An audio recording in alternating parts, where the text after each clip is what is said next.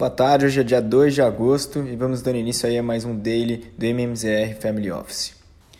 Nesse início de semana, as bolsas americanas abriram o dia em alta, impulsionadas pelo avanço na negociação do novo pacote de infraestrutura de 1 trilhão de dólares do governo americano e também com a declaração vindo da China de que o país é, deva colaborar com os Estados Unidos na listagem de companhias chinesas no mercado americano mas mesmo assim, as preocupações com a disseminação da, da variante Delta e também o temor de que a recuperação econômica global desacelere fizeram com que as ações corrigissem ao longo do dia e com isso o Dow Jones acabou encerrando caindo 0,28, o S&P em queda de 0,18 e o Nasdaq teve uma leve alta aí, mas bem ligeira.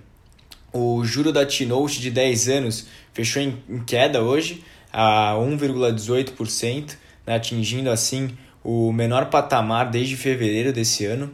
E de dados macroeconômicos, ainda tivemos o, o PMI industrial, né, que atingiu a maior marca desde, desde o início dessa série histórica, né, é, avançou aí de a 63,4 em julho. E, mas apesar desse número representar um avanço na, na no setor industrial americano, é, o próprio relatório divulgado do PMI ele mostra que a performance nas vendas não foram tão boas, com os fornecedores enfrentando dificuldade aí em atender à explosão da demanda no país. E nessa semana ainda teremos divulgações importantes, como os dados do mercado de trabalho americano, o payroll, na sexta-feira, e o PMI de serviços na quarta, que ajudam a projetar as próximas decisões de política monetária do Fed.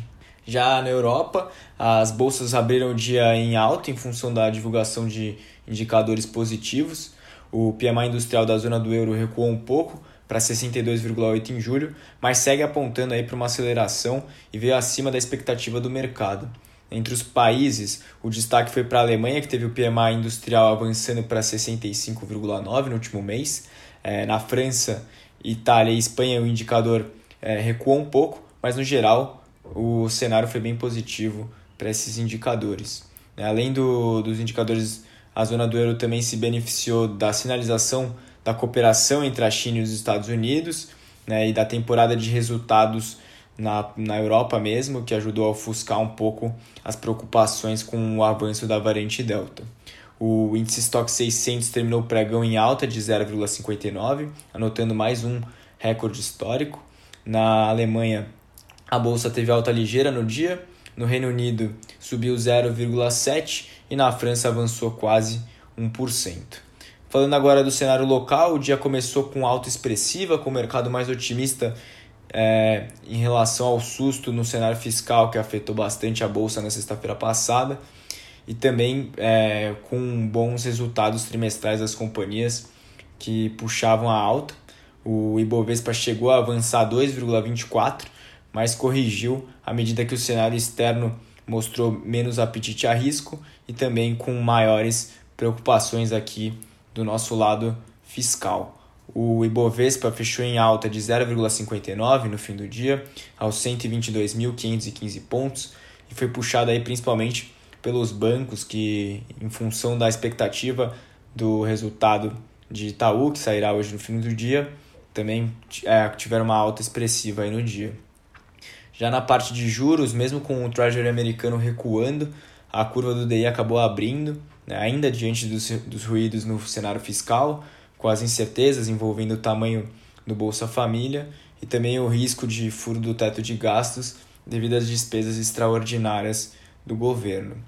No fim do dia, é, a taxa do contrato DI para janeiro de 2022 ficava praticamente estável, mas a do DI 23 já avançava de 7,81 no dia anterior para 7,86 hoje e a do DI para janeiro 27 e tinha uma alta de 9,04 para 9,08, demonstrando aí a maior preocupação do, do mercado com as contas públicas que acabam projetando aí essa inclinação na curva é, de juros brasileira.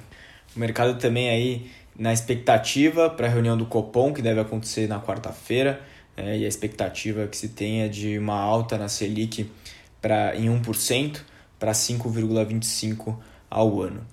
Por fim, no cenário de câmbio, o dólar recuou depois de alta forte no fim da semana passada. O movimento foi fortalecido pela expectativa de elevação de juros do Banco Central, mas assim como as outras classes de ativos, também acabou se enfraquecendo à medida que o cenário externo piorava ao longo da tarde e as incertezas é, fiscais internas aumentavam. A moeda americana encerrou em queda de 0,85, negociada a R$ 5,16. Esses foram os destaques do dia. Desejo a todos uma ótima semana.